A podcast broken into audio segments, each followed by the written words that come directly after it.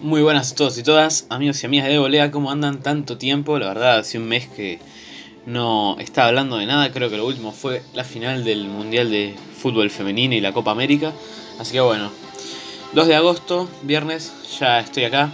Mi nombre es Gonzalo Extremaduro y voy a hablar lo más rápido posible, porque son un montón de partidos, de lo que pasó en la ronda de octavos de final de la Copa Libertadores 2019, que tuvo un par de sorpresas, pero bueno, más que nada se cumplió lo esperado en la ronda de octavos. Así que vamos a empezar. Lo que vamos a hacer es hablar de la ida y la vuelta de cada cruce. Para, bueno, al final decir cómo quedó el global. Y al final de todo voy a decir cómo quedó el cuadro de la copa para los cuartos de final. En la ida, River jugaba con Cruzeiro. En el Monumental empataron 0 a 0. River creo que en su cancha no le gana un equipo de Brasil hace 15 años o algo así. Es bastante raro. Pero bueno, digo, justamente en esta época que tienen como un montón de trayectoria coopera que no logren ganar. Y en el minuto 98, tras haber revisado con el VAR, Matías Suárez tiró un penal a las nubes que era ir con una ventaja de un gol súper tranquilo en el último minuto, pero bueno, lo erró el ex jugador de Belgrano, así que todo se iba a resolver en Brasil, donde también igualaron un 0 a 0. En ambos partidos para mí fue superior River.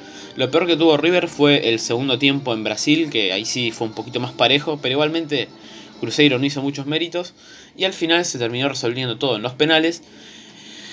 River metió los cuatro con De la Cruz, Montiel, Martínez cuarta y Borré que metió el definitivo. En Cruzeiro erraron dos, Enrique y David, y los dos que metieron fueron Fred y Robinho, pero no fue suficiente.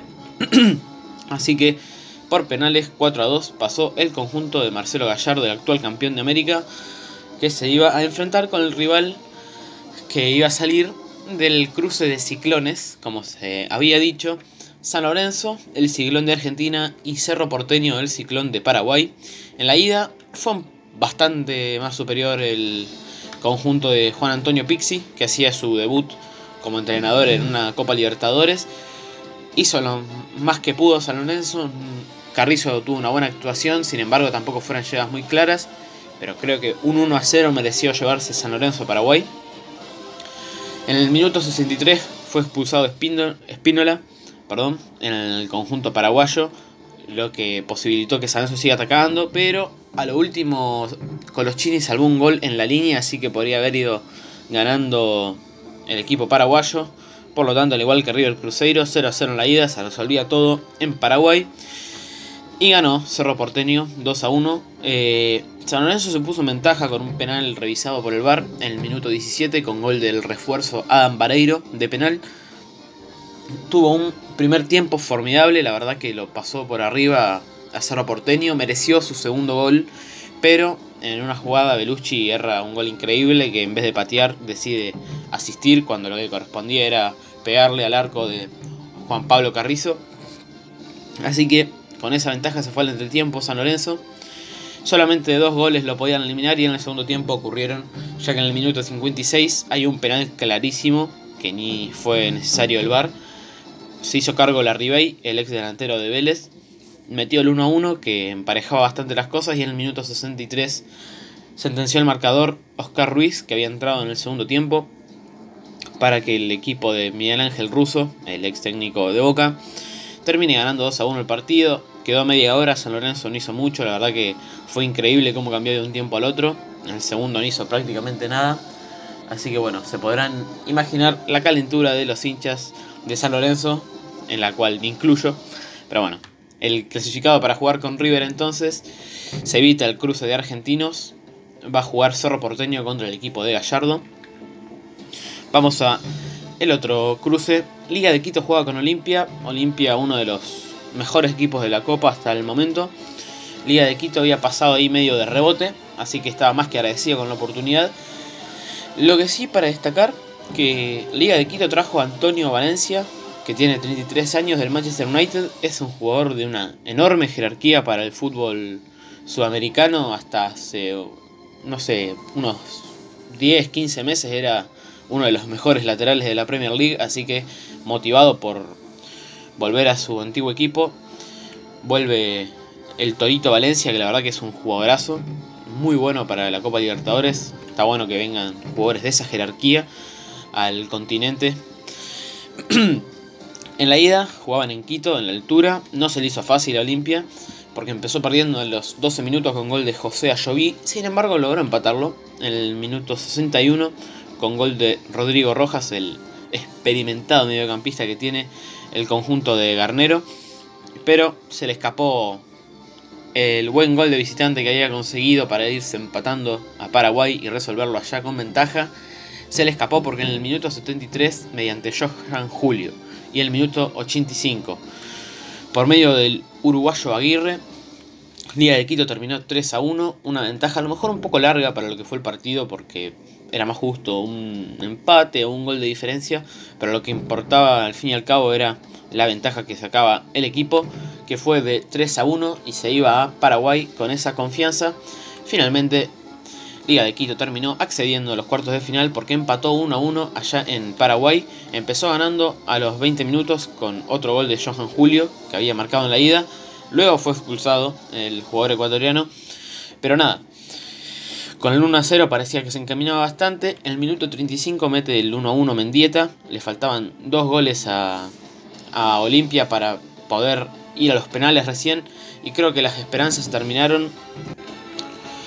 Mendieta, el que había marcado el empate, erró un penal en ese minuto del 57. Así que se le hizo muy complicado al conjunto paraguayo. Una gran actuación de Adrián Gavarini, el ex arquero de Independiente, capitán del equipo ecuatoriano.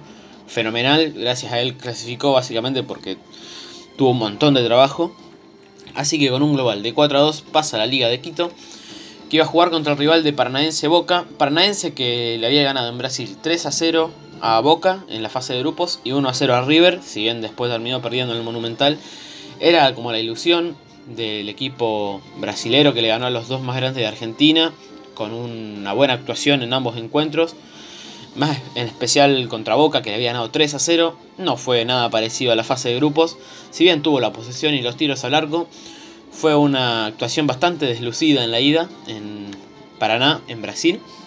En Arena da Baixada. Lo dije como pude, perdón. ¿Cómo es? Y la verdad que Boca hizo un partido inteligente dentro de todo. Para que en el minuto 83 McAllister, que es el refuerzo para el equipo de Alfaro, meta un gol con un poco de suerte porque fue mediante un desvío. Pero lo que cuenta es que la pelota fue adentro de la red, así que se venía con una gran ventaja para Buenos Aires para terminar de liquidar la serie con un 2 a 0, con goles de Guanchope Ávila, que en el segundo tiempo, al minuto 12, metió un, buen gol parecido al de la final de River, pero del otro costado. Y faltando apenas un minuto, el Toto Salvio, que había entrado por Naita Hernández, que se va de boca, se fue emocionadísimo el uruguayo. Entró faltando poquito el ex jugador del Benfica, que es otro refuerzo para el equipo Ceneice, metió el primer gol en su etapa en Boca para ratificar el resultado 2 a 0 y un 3 a 0 en el global. Paranaense, mm, la verdad que fue un fantasma en esta serie porque si bien es un equipo que tiene la posesión, pateó muy poco el arco. Lo de Alfaro fue un buen planteo, considero que fue una táctica más inteligente para jugar con más autoridad que con buen nivel o vistoso. Y al final es lo que sirve para pasar de ronda. Y es lo que ejecutó a la perfección el técnico, ex técnico de Huracán y Arsenal, entre otros. Pasando al otro lado de la llave, Godoy Cruz contra Palmeiras era claro favorito el equipo de Scolari con un montón de jerarquía. Les juro que de Godoy Cruz conozco a tres o cuatro jugadores como máximo, es increíble eh, porque tienen plantel, no sé, para mitad de tabla. Pero bueno, bastante digno hicieron con lo que tenía el técnico Lucas Bernardi. Empezó ganando 2 a 0 con goles del Morro García en el minuto 6 y 29 en Mendoza. En el minuto 34 Felipe Melo puso el 2 a 1. En el minuto 38 el Morro García erra un penal que es el 3 a 1. Y al final terminaron empatados en Mendoza porque en el minuto 59 el colombiano Borja metió el 2 a 2 para que parecía que todo se le iba a llevar Palmeiras y así fue. En el primer tiempo en Brasil estuvo bastante parejo. No voy a decir que merecía ir ganando Godoy Cruz, pero considerando lo que tiene cada uno, es muy meritorio lo del equipo de Bernardi y el Morro García. Sin embargo, ganó 4 a 0 Palmeiras, que en el segundo tiempo metió los 4 goles. En el minuto 57, Veiga de penal, un penal un poco raro revisado por el VAR. En el 74, de nuevo, Miguel Borja En el 84, Gabriel Escarpa. Y para sentenciar la historia, Dudu en el 93. Mansur se fue expulsado por un patadón en Godoy Cruz. La verdad que tremenda patada. Admirable lo del jugador de 18 años, creo. Así que bastante hizo Godoy Cruz metiéndole dos goles en Mendoza. Tiene 20 veces más, o un poco, no sé, 50 veces más presupuesto Palmeiras. Un DT de la puta madre. Un. Buah, otras cosas también que involucran a árbitros, pero bueno, yo creo que eh, fue digno lo del equipo mendocino. Pasando a la otra llave, vamos a Gremio contra Libertad. Esta llave fue, no sé, un escándalo. Gremio jugaba contra Libertad, empezaba en Brasil, obviamente. Ganó Gremio 2 a 0 en la ida con goles de Tardelli en el minuto 71 y Bras en el minuto 84, el defensor que había entrado en el segundo tiempo. El equipo de Portalupi es un peligro porque es muy copero, ganó en 2017, en 2018 casi pasa a la final, que le impidió River en el último minuto, así que ojo con Gremio, que iba con una muy buena ventaja a Paraguay y le selló allá por aún más diferencia. 3 a 0 ganó en Paraguay, tremendo lo del equipo de Kahneman, el defensor argentino, ex San Lorenzo con goles, encima los tres goles en el primer tiempo. Fue sobradísimo lo del equipo de Portalupi. En el minuto 6, Pierre de penal.